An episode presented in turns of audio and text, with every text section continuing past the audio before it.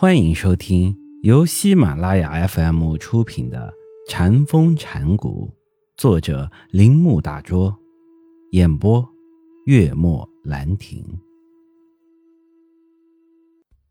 当《坛经》和其他佛学著作说人人所具的佛性，无论凡圣都是一样的时候，其所指的正是这个意思。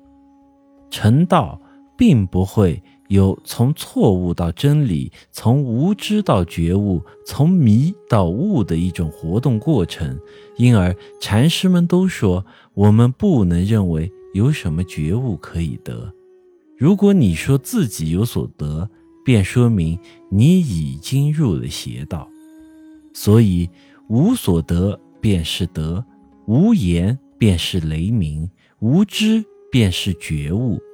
进行的圣徒下地狱而犯戒的比丘得涅盘，服饰便是着尘埃。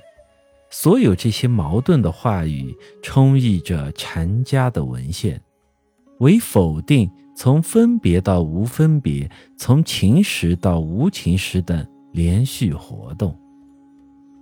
连续活动的观念不能解释两个事实：第一。活动过程止于本来明亮的镜子，并不想更一步的无限的继续下去。第二，镜子的清净性被外物污染，也就是说，一物过去，另一物绝对相反的物又用。换一种方法说，我们需要绝对的否定，但是如果是连续的过程时，有可能吗？这就是为什么慧能坚决反对他敌对者所持的观点的理由。他不同意神秀的见悟说，所有持连续活动观念的人都属于后者，而慧能则是顿悟派的拥护者。根据慧能一派的看法，从迷到悟的转变是突然的，不是渐进连续的。所谓觉悟的过程乃突然的这句话，表明佛家的领悟里有一种逻辑和心理上的跃进。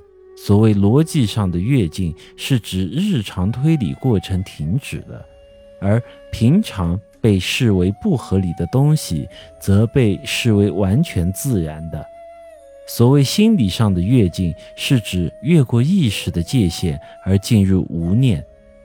值得提示的是，这种无念并非无意识，这一过程是不连续的、突进的，根本不可能计数的。这就是见自性。